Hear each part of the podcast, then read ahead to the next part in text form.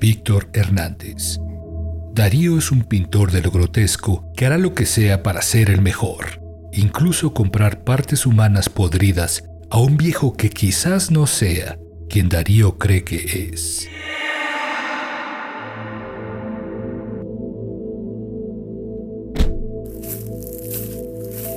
Darío bajó del auto y caminó entre los mezquites sin dejar de mirar hacia la entrada del lugar, la cual sostenía un anuncio indescifrable aún, dada la distancia a la que se encontraba. Se acercó un poco más y aspiró el aroma que el aire del desierto acarreaba. No recordaba cómo había llegado. Tampoco podía entender quién le había recomendado ese lugar. Una persona en sus cabales se cuestiona este tipo de cosas, pero podemos decir en este punto que Darío no estaba en sus cabales.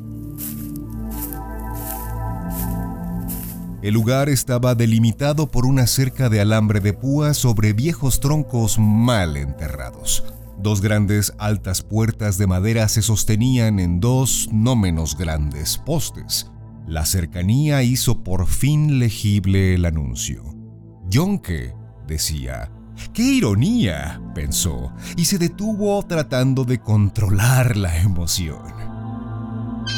Empujó las puertas por el centro y solo tuvo que dar algunos pasos para encontrar lo que hacía tanto tiempo buscaba. El paisaje lo dejó atónito. Siguió caminando ¿O es que flotaba?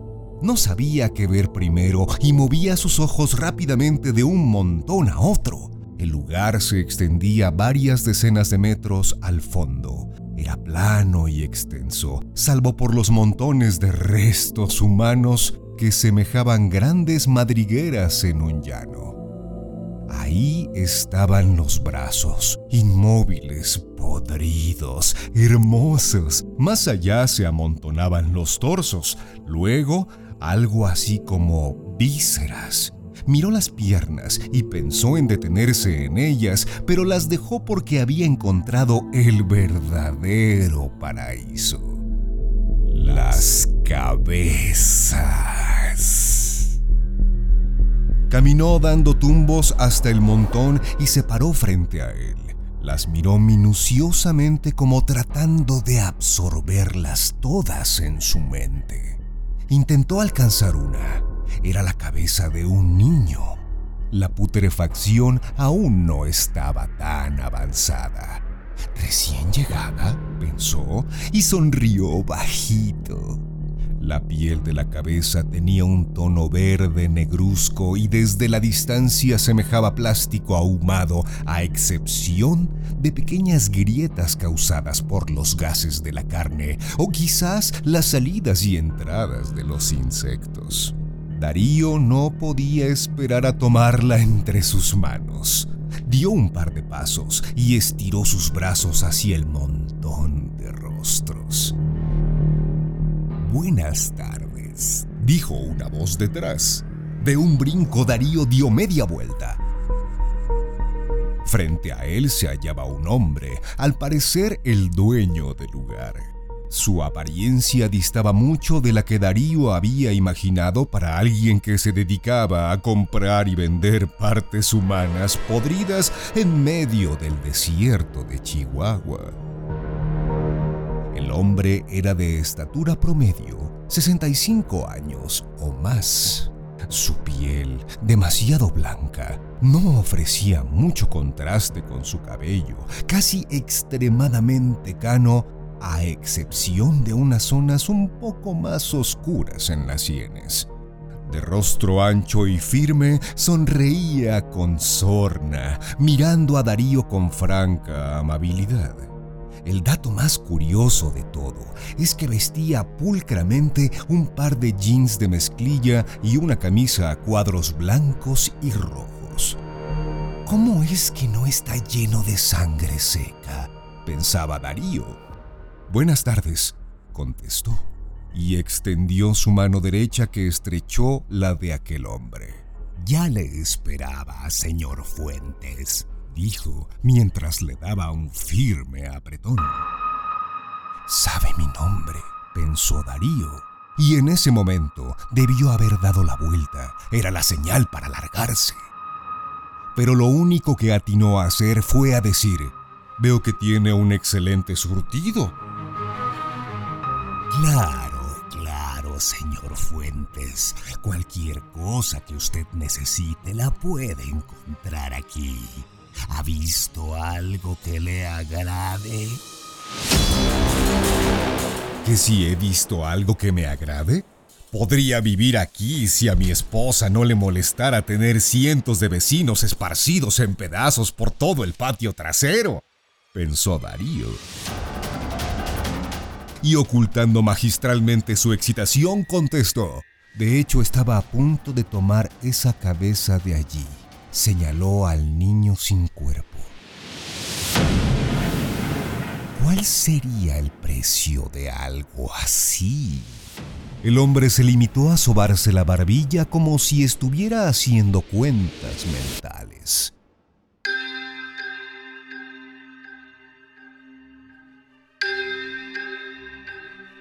En ese momento, Darío experimentó algo parecido a un déjà vu. Por un instante, desde que llegó, la situación se sintió de verdad irreal. Todo parecía un sueño y toda lógica obedecía a la de un sueño. Un lugar perdido en el desierto, un hombre que vendía partes humanas, un novel pintor buscando inspiración para su grotesca obra. Por una pequeña fracción de segundo, todo hacía sentido en otro universo bajo otras leyes. Alguien más estaba imaginando esta escena. Alguien estaba contando esta historia. Todo esto ya había pasado mucho tiempo antes. Me va a decir que no, pensó. Mucho me temo, mi estimado señor Fuentes, que usted no tendría lo suficiente en estos momentos eh, para pagarme algo así. ¿Por qué no empezamos con algo menos, digamos, comprometedor? Siendo esta su primer visita, y espero no la última, ¿por qué no mejor algo con menos peso moral y penal como una cabeza? ¿Alguna extremidad, tal vez? Las palabras no lo sorprendieron. Las había escuchado antes en su mente. Me parece muy bien, fue lo único que aventuró a responder y en un intento de ocultar su decepción agregó, eh, ¿qué tal un brazo? Siempre me ha costado trabajo pintar manos. Esa voz me agrada. El ánimo de un comprador siempre me levanta el espíritu. Hagamos algo. Escoja dos, las que usted guste. Eh, puede ser em, un brazo y una pierna. Es más, es más. Llévese las dos por el precio de una. Luego de elegir las piezas, Darío y el hombre se encaminaron a una casucha de tabla roca mal construida, armada en el menor tiempo posible y sin el más mínimo cuidado en los detalles o la seguridad. La habitación principal era igual que el exterior sobria y sucia, sin nada más en las paredes, salvo largas manchas cafés de agua terrosa filtrada por las uniones. Al centro, una mesa llena de papeles y envoltorios desparramados. El cuarto contiguo era otra cosa.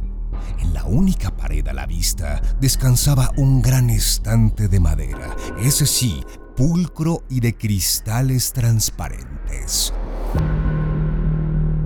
Dentro, decenas de frascos conteniendo igual número de fetos a todo lo largo y ancho del mueble, nadando en formol. ¿Esos también se venden? Aventuró a preguntar. Eh, por supuesto, todo aquí se vende, pero ¿no está contento con lo que lleva? Y la verdad es que sí estaba contento. De hecho, estaba muy contento. Pero ¿No había deseado siempre tener un hijo? ¿No era ese el sueño de Noemí también? ¿No habían deseado un bebé desde que se casaron hace ya más de seis años? Seis infértiles años llenos de angustia, depresión e incluso un embarazo psicológico, el cual solamente engendró el distanciamiento entre ambos. ¿No podrían ahora tener un bebé? Un bebé soñando con el momento de nacer, detenido por siempre en el verdadero elixir de la eterna juventud, el formol pero estaba seguro que el anciano se lo negaría como le había negado las cabezas. Así que después de un suspiro contestó, tal vez después. El anciano dio media vuelta para buscar entre el alboroto de papeles de su escritorio y extendió un fajo mientras le acercaba a Darío una pluma fuente y un tintero de cristal. Por favor, dijo, y se giró para envolver la compra. Eh, qué curiosa coincidencia, agregó. Eh, ambas extremidades son izquierdas. Y aquí Amigos, es que la historia tiene dos variantes. Hay quienes aseguran que Darío tomó la pluma, leyó el contrato de confidencialidad, pero no lo firmó y aún así salió del lugar cargando dos extremidades envueltas en papel de estraza, como quien compra dos baguettes artesanales en un mercado italiano.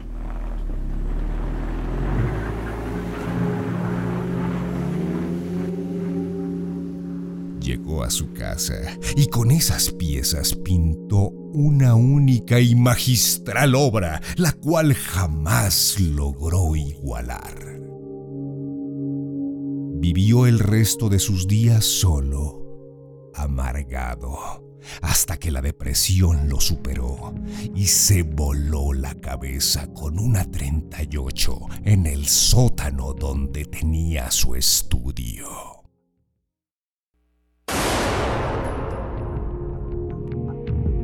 La otra versión versa que antes de firmar el contrato Darío fue advertido con las consecuencias, pero no le importó y al salir de la casucha, al empujar la desvencijada puerta de madera y malla de la entrada, su mano izquierda se rasgó a la altura de la palma con la punta de un clavo salido en el marco de la puerta. El viejo le ofreció un pañuelo de tela para que se limpiara.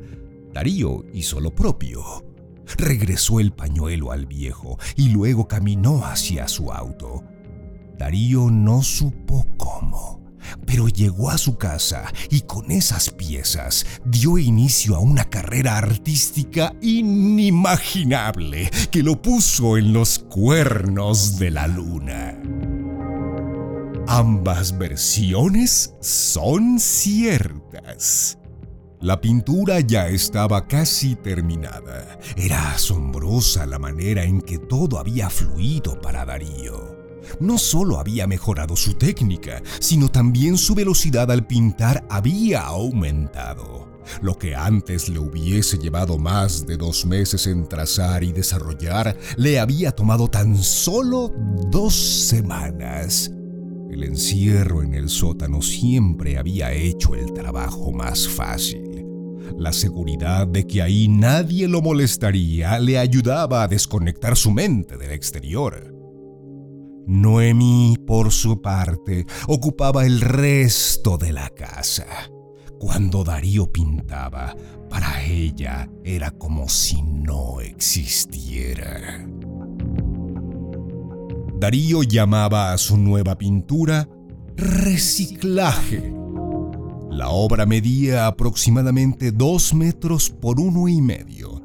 En el centro se encontraban incorporadas y magistralmente captadas sus dos más recientes adquisiciones, el brazo y la pierna. Yacían estos en todo su podrido esplendor sobre un plato la izquierda, un niño lo sostenía con sus brazos flacos, débiles y llenos de excoriaciones en la piel. Su rostro reflejaba una angustia imposible de describir y sus ropas, escasas y podridas. La miseria del mundo. La derecha, otro niño en las mismas condiciones se aferraba a unos cubiertos con los que se cortaba carne de los miembros secos y marchitos. A sus espaldas se alzaba interminable una fila de infantes hambrientos, todos con sus cubiertos en las manos, esperando un bocado de la poca comida a la que podían aspirar. La fila se perdía entre las ruinas de una ciudad que se desvanecía al fondo entre humo y fuego y un atardecer apocalíptico. Pero ahí no terminaba todo. A la izquierda de la pintura, detrás del niño o niña que sostenía el plato principal, iniciaba otra fila que entrañaba un proceso diferente. Los niños que recibían su porción de alimento continuaban su camino, crecían y se reproducían. Sus descendientes los acompañaban solo un momento, pero luego tenían que ir a reunirse con los otros niños, dejando a sus padres solos, envejeciendo. Ya viejos llegaban a una pila de cadáveres donde simplemente se dejaban caer y esperaban la muerte, que si bien no llegaba por sí sola, era inducida por otro grupo de niños que cortaban de su cuerpo la carne para alimentarse y alimentar a las nacientes generaciones. Estaba orgulloso de su trabajo. La idea le había llegado al obtener los miembros y sabía que ideas como esta llenarían su cabeza de hoy en adelante. Ansiaba mostrarle al mundo su obra. Mientras recogía sus herramientas, miró los miembros sobre una mesa y notó cómo brillaban, pero no porque estuvieran limpios o algo así. De hecho, estaban más podridos que antes. Su brillo se debía a una especie de luz que emanaba de sus huesos. El poder que encerraban, al parecer, buscaba su salida. Caminó despacio Sentía el calor al irse acercando y empezó a sudar. La humedad le pegaba la ropa al cuerpo. Casi sin darse cuenta, poco a poco empezó a desabotonar su camisa. Quería sentir el contacto directo con esa fuerza y quiso sentir más, así que se quitó los pantalones. Tomó los miembros en sus manos y se los pegó al pecho, llenando su cuerpo con esa energía. Por su mente pasaron miles de imágenes de pinturas que jamás había visto y una a una se almacenaban en su memoria sin perder el más mínimo detalle. Su cuerpo ahora irradiaba poder también todo él se volvió luz y poder. Perdió el equilibrio y cayó al suelo con los miembros todavía en sus manos presionados sobre su pecho. La excitación continuaba. Ahora era de tipo sexual, pero ahora iba más allá del sexo. Cegado y confuso, comenzó a acariciar los miembros los tocaba y se los pasaba por todo el cuerpo. El hedor que desprendían lo excitaba aún más. Los miembros le devolvían las caricias y él las recibía con gemidos y placer. Ahora, ya completamente desnudo, hundía su miembro erecto entre la carne podrida que se alzaba sin forma sobre él. El ritmo del acto aumentó. Al llegar al clímax, fue tanta la presión que los miembros se empezaron a descarnar, embarrando su cuerpo desnudo con pus y sangre podrida. Los espasmos lo hicieron salir del trance. Miró confundido lo que había hecho y se incorporó. El olor ahora le resultó insoportable, por lo que volvió al estómago. Buscó un trapo y se limpió los restos de carne de su cuerpo. No había quedado nada rescatable de los miembros. Incluso los huesos se habían pulverizado sobre su bajo vientre como si siempre hubieran sido solo cenizas. Lo único que quedaba de ellos era el olor a carne podrida que llenaba el sótano. Abrió la pequeña ventana y vio que era de noche. El estómago le punzó indicando que debía salir de ahí si es que no quería vomitar de nuevo. Se vistió deprisa, salió y se subió al auto.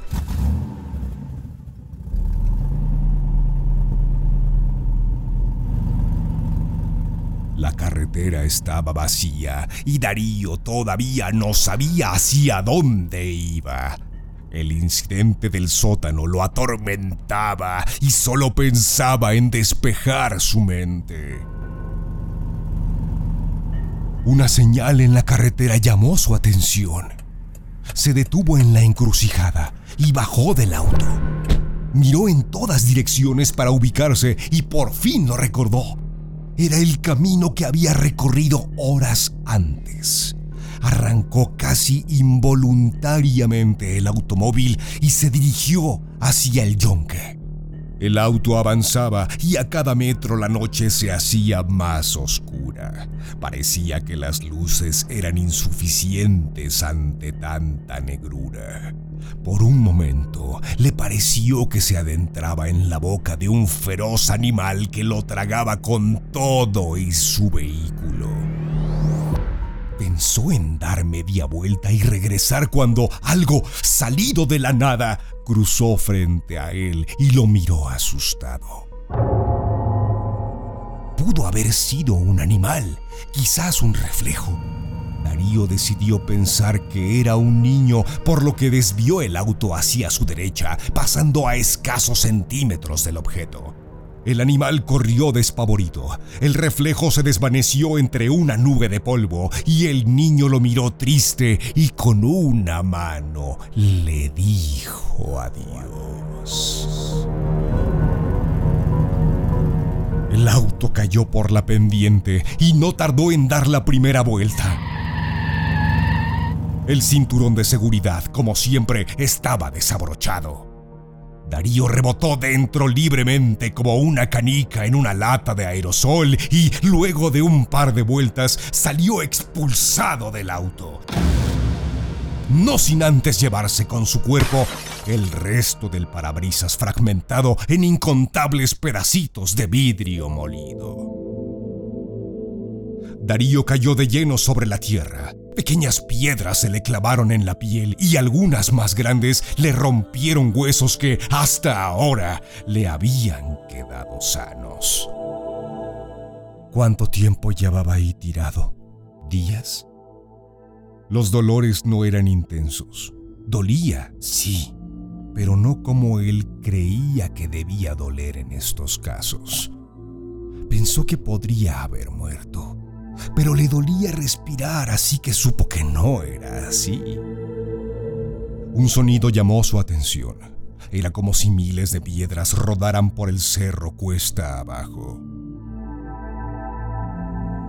No, era una sola, pero enorme roca. O quizás gran bola de fierros retorcidos abrió los ojos y levantó un poco la cabeza para mirar el suelo sobre el que yacía boca abajo. La luna resplandecía por lo que pudo ver claramente como una sombra crecía en el suelo, como en cámara lenta. Era el automóvil cayendo sobre él. La sombra terminó de cubrirlo y Darío cerró los ojos. Perdón, quiso decir, pero ninguna palabra alcanzó a salir de su boca. En casa, Noemí despertó sobresaltada. Había escuchado a un niño que lloraba y que decía, ya nos condenó mamá una y otra vez. Estamos condenados. La voz fue cesando. Pero el llanto se volvió propio y así continuó hasta que el teléfono sonó y recibió la llamada de la policía. Darío despertó y lo primero que vio fue el rostro angustiado de Noemí. ¿Dónde estoy? dijo, y apenas si podía hablar. En el hospital. Todo está bien. ¿Qué me pasó? Intenta no hablar tanto. Aún estás muy débil. ¿Por qué no puedo moverme? Te han anestesiado y tienes un soporte en el cuello. La camioneta dio vueltas me salí de la carretera. ¿Qué más tengo? Espera que venga el doctor, por favor. Noemí comenzó a llorar. Dime, ordenó. Al dar la vuelta la camioneta rodó sobre ti y quizás con una de las láminas que se desprendieron, Noemí lloraba. ¿Qué? Te amputó un brazo y una pierna, los del lado izquierdo. Darío no dijo nada.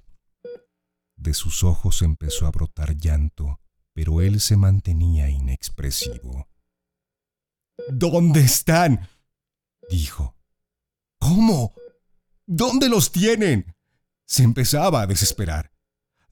No entiendo. ¿Dónde están? No lo sé, no se me había ocurrido preguntar. ¡Pues hazlo! Noemí se dio media vuelta y salió al pasillo del hospital en busca del médico que atendía a Darío. El doctor ya se dirigía al cuarto, así que Noemí lo interceptó justo en la puerta. ¿Ya despertó? Sí, doctor. Pregunta por el brazo y la pierna. ¿Dónde los tienen? Vamos adentro. Ahí les explicaré a ambos. Entraron al cuarto y se colocaron a un lado de la cama de Darío. ¿Cómo se siente, amigo? preguntó el doctor. Déjese de patrañas. ¿Cómo quiere que me sienta? ¿Dónde están mis partes? Al parecer el hecho de tenerlas separadas de su cuerpo no tenía tanta importancia ante la situación de verlas extraviadas. Temo informarle, señor, que sufrió amputación de ambas extremidades izquierdas con desgarramientos de los músculos. ¿Dónde demonios están? interrumpió Darío, alterado. Sé que no los tengo, sé que no me los van a poder poner porque si así fuera no estaría aquí, sino en el quirófano, ¿verdad? Sé que tengo quebrado el cuello y quizás la columna porque no siento lo que queda de mi cuerpo o quizás estoy demasiado drogado para sentirlo. Ahora lo que quiero saber es, ¿dónde diablos están mis miembros? El doctor contuvo el aire. Esperó un poco y contestó. No los han encontrado. Al levantar el auto no había nada debajo. Darío volteó sus ojos y miró hacia la ventana. Oyó que el doctor seguía hablando, pero no le prestó atención. El doctor continuó y al cabo de unos minutos salió del cuarto. Lo que a continuación Darío le dijo a Noemí resultaba muy difícil de creer, pero ella no dudó que fuera verdad. Sabía reconocer en su marido cuando mentía y en esos momentos no lo estaba haciendo. Salió del hospital rumbo al yonque con la intención de recuperar la hoja y de salvar lo que quedaba de Darío.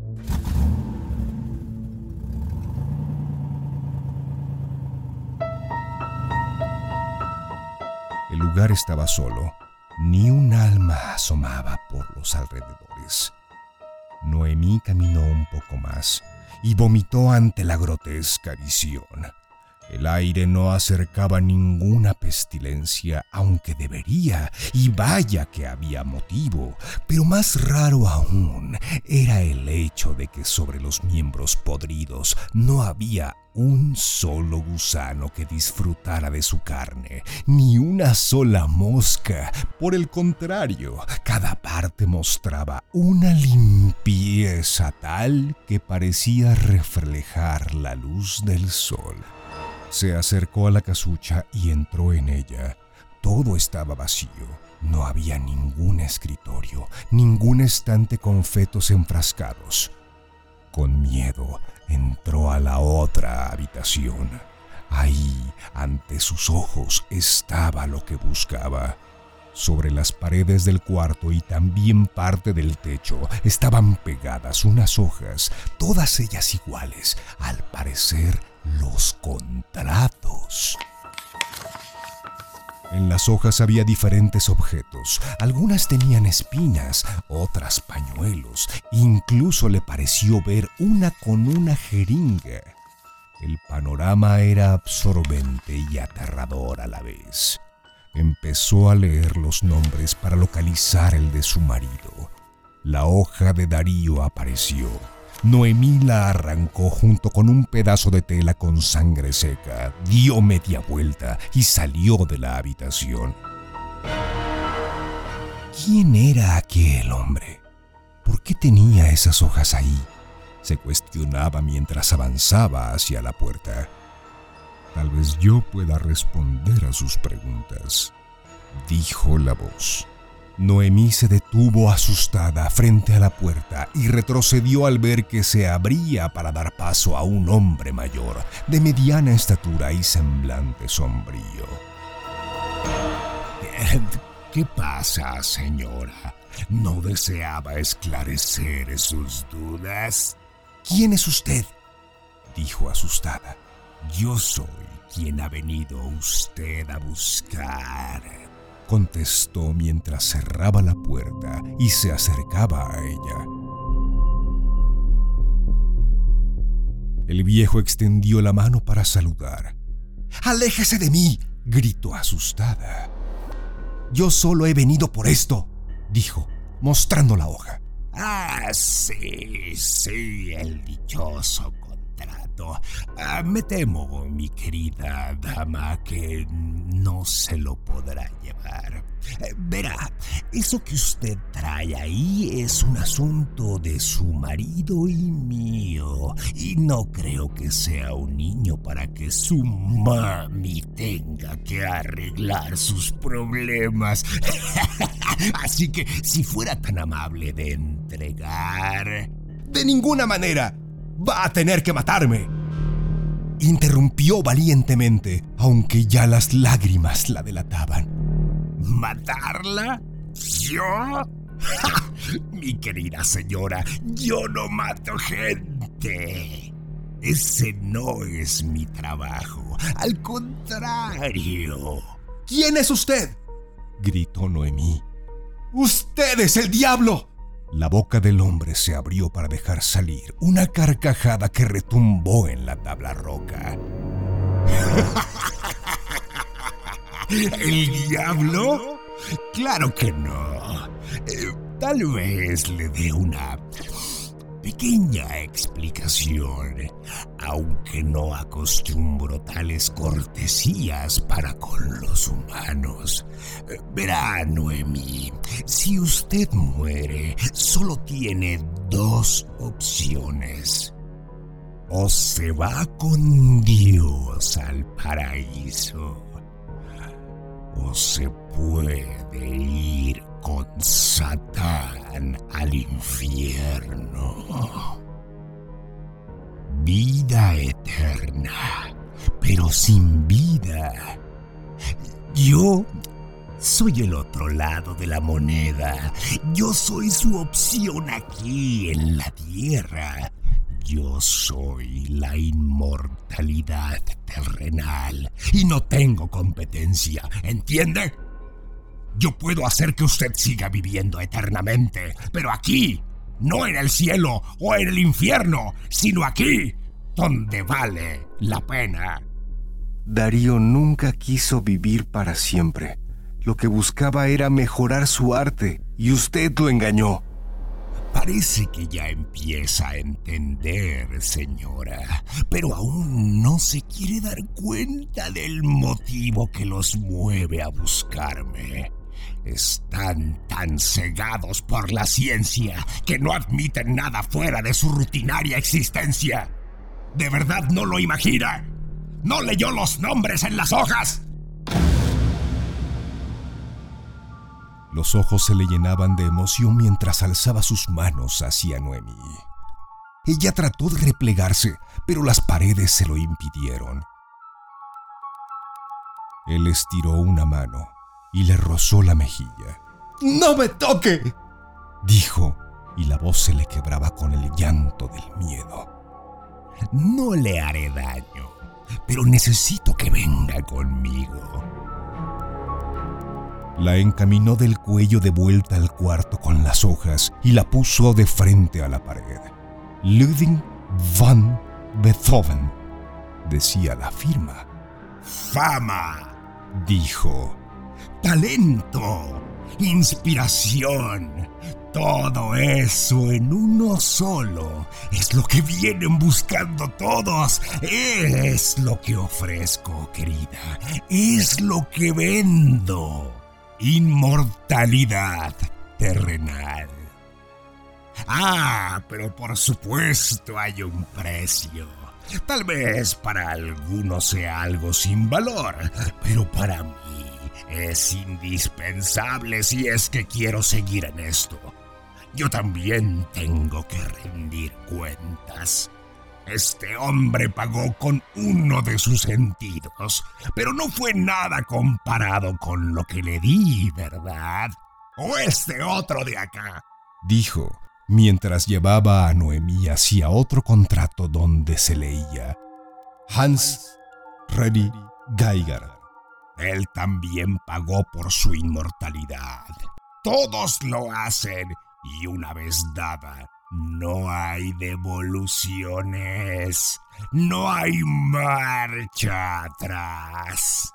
Noemí se soltó y lo encaró. Entonces cóbrese conmigo. Yo he de pagarle por Darío. El hombre la miró a los ojos. Me asombra su convicción. No digo que sea única, pero sí muy rara. Aparte, jamás me habían propuesto tal cosa. Dijo al momento que desclavaba de la pared una aguja para el pelo que sostenía una hoja de un contrato, al parecer de una dama ya podrida, pero vigente aún entre los vivos. Solo por curiosidad, tomaré en cuenta su decisión y ya veremos qué sucede. Noemí permanecía con la mirada fija. El hombre colocó la punta de la aguja en el vientre e hizo presión. Noemí no se movió. No bajó la mirada mientras la aguja perforaba apenas unos milímetros de su abdomen. De pronto la presión cesó y el viejo se quedó mirándole el vientre. Mi admiración por usted es aún mayor. ¿Quién más sería capaz de dar su vida y la de su primogénito nonato por su pareja? Noemí no entendía. ¡Váyase! Dijo, mientras levantaba la aguja a la altura de sus ojos. Una pequeña gota de sangre coronaba la punta. Váyase, y por su bien, espero no volver a verla. Noemí, desconcertada, dio media vuelta. Tenía miedo de que todo fuera un engaño y le atacara por la espalda. Tenía miedo de no haber logrado nada con ir por la hoja y el pañuelo. Temía por Darío que convalecía solo en el hospital. ¿Estaba embarazada? ¿Volvería todo a ser normal? ¿En verdad habría triunfado? Solo una respuesta le fue dada al salir de aquella habitación llena de hojas con nombres, y era precisamente una hoja clavada en la pared con una espina y una firma en arameo. Jesús de Nazaret.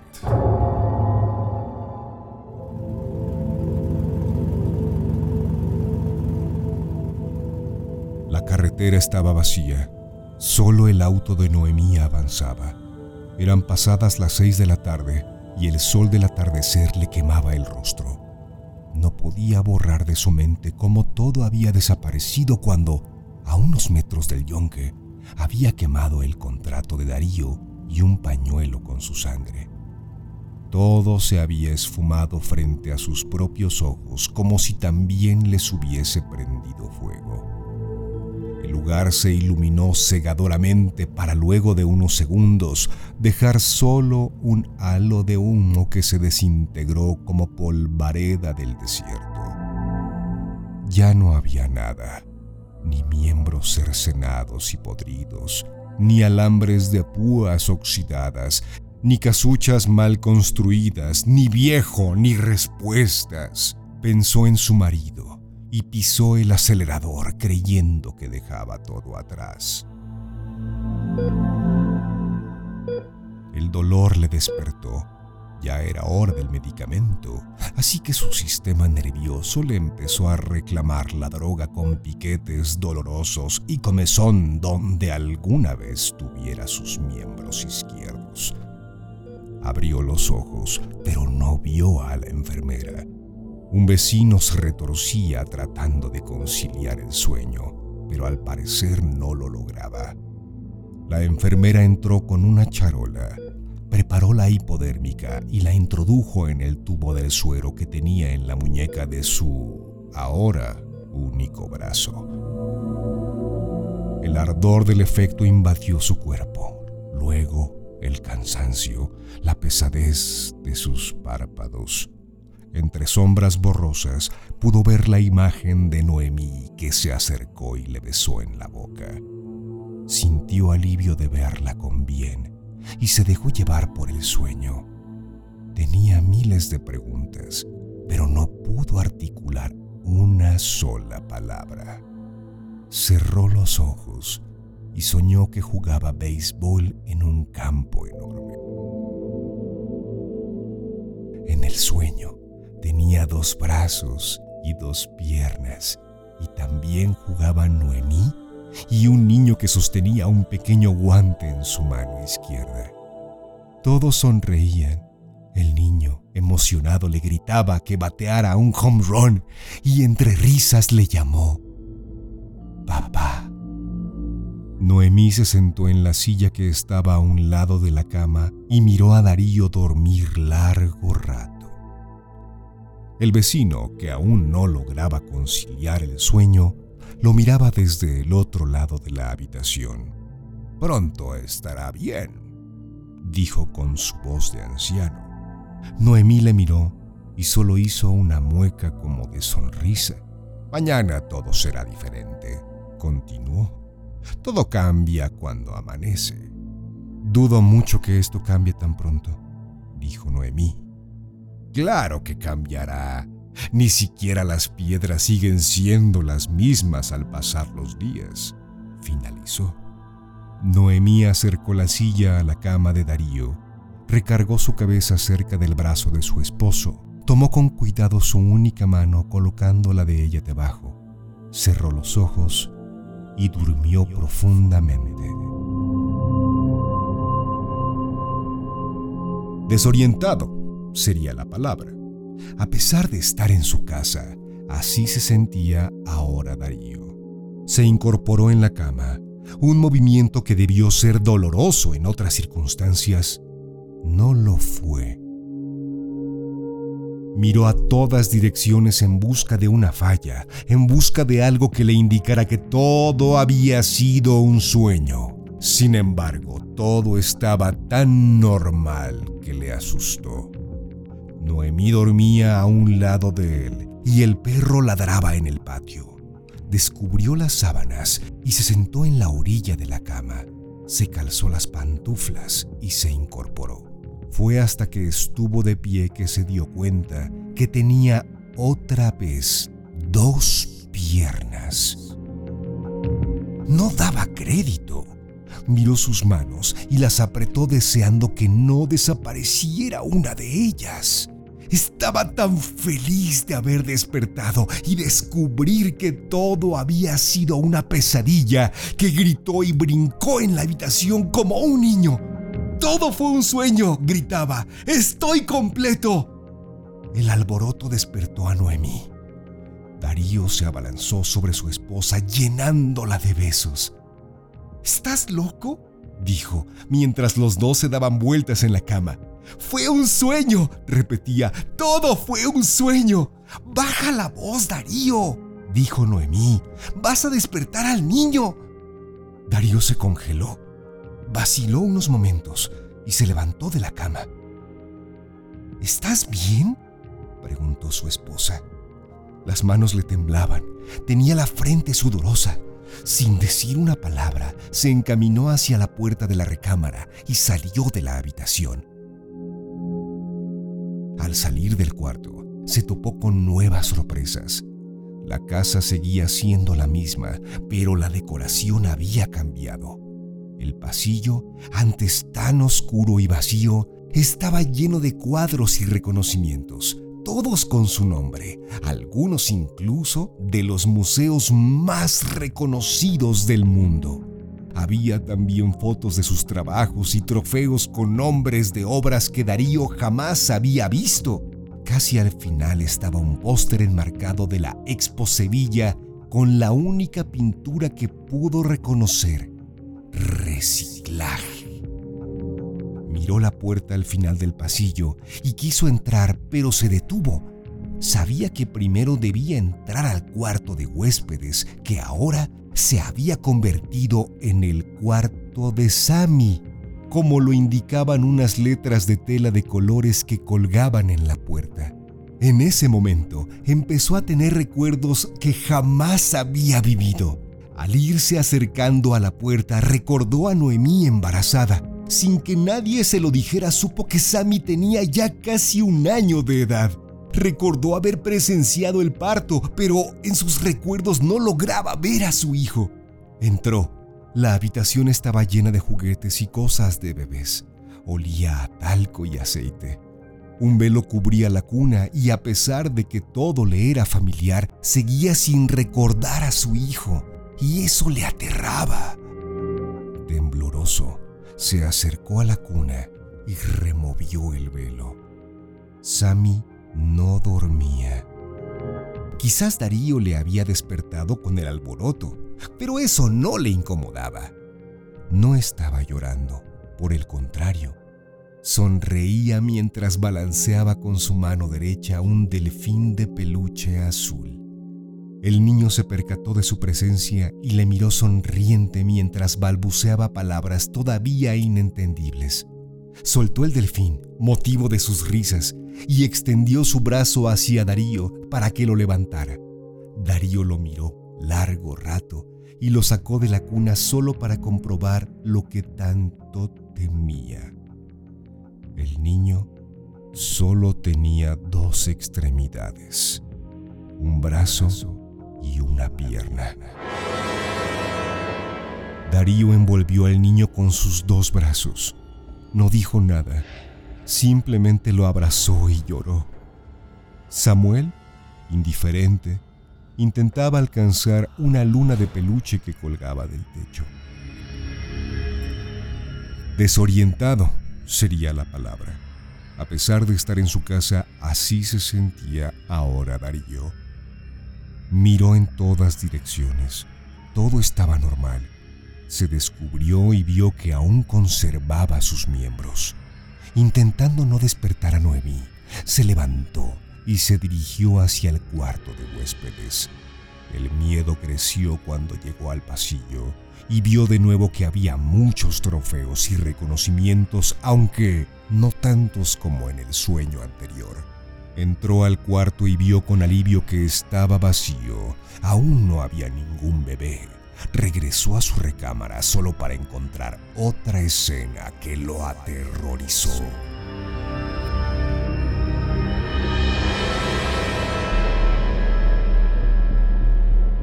Noemí dormía boca arriba y su cuerpo, antes tan delgado, se alzaba prominente en su vientre.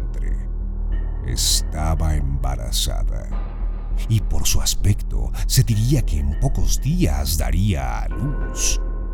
Darío pensó en su hijo, en cómo nacería, pero seguía soñando, ¿verdad? Esto seguía siendo un sueño. Claro, no podía ser otra cosa. En la vida real no hay hachas junto a las cabeceras de las camas. Darío se acercó al hacha y la tomó con sus manos. Miró a Noemí que dormía y quiso arrepentirse, pero recordó a Sami. Tomó un brazo de su esposa y lo extendió en la cama. Una sola descarga del hacha fue suficiente para cortarlo por completo. El golpe despertó bruscamente a Noemí, quien todavía pudo ver cómo su brazo brincaba sobre ella para ir a parar al piso, dejando un rastro de sangre sobre su rostro y las sábanas que aún la cubrían. Confundida, miró su brazo retorcerse en pequeños espasmos. Sus dedos temblaban cada vez más lento. Volvió la vista y vio a su esposo del otro lado de la cama empuñando nuevamente el hacha. Un grito ensordecedor salió de su garganta al momento que Darío descargaba de nuevo el arma sobre ella. Extendió su mano para impedir el ataque, pero el hacha no se detuvo, cercenando sus dedos anular y meñique junto con la mitad de la mano izquierda para, sin oposición, hundirse medianamente en la ingle. La cama se llenó completamente de sangre. Noemí no dejaba de gritar. Darío levantó el hacha y la descargó por última vez en la pierna de su esposa, terminando así de separarla del cuerpo.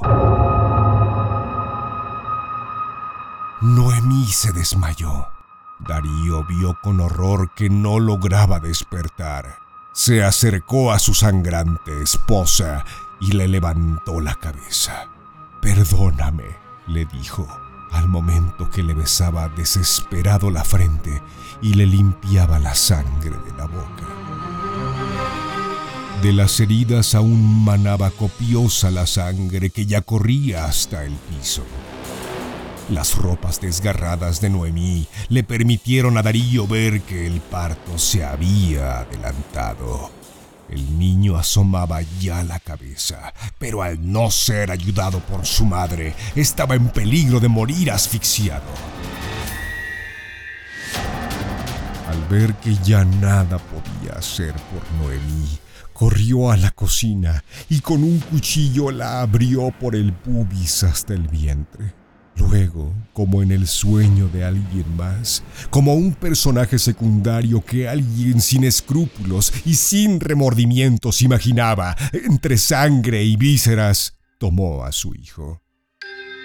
Le sacó como pudo la sangre y los restos de placenta de la boca y los orificios nasales y le sacudió para que reaccionara. El niño lloró y Darío se alegró al ver que lo había salvado.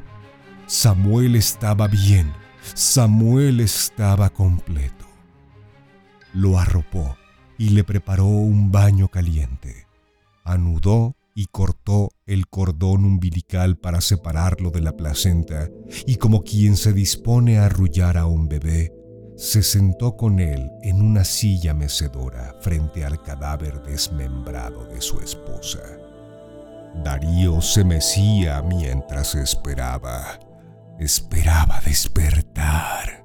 Esperaba que alguien llegara por él, la policía o los vecinos. Pero por algunas horas nadie llegó. Solo la inspiración. Así que con ternura colocó a Samuel en su cuna. Fue por sus instrumentos al sótano dispuso todo con serenidad frente a la cama donde yacía Noemí y comenzó a pintar.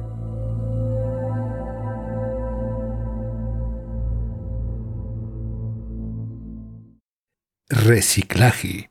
Voz Jorge Vargas. Producción de audio Uriel Islas. Esta fue una producción de Audible y Máquina 501 para el mundo. De nada, mundo.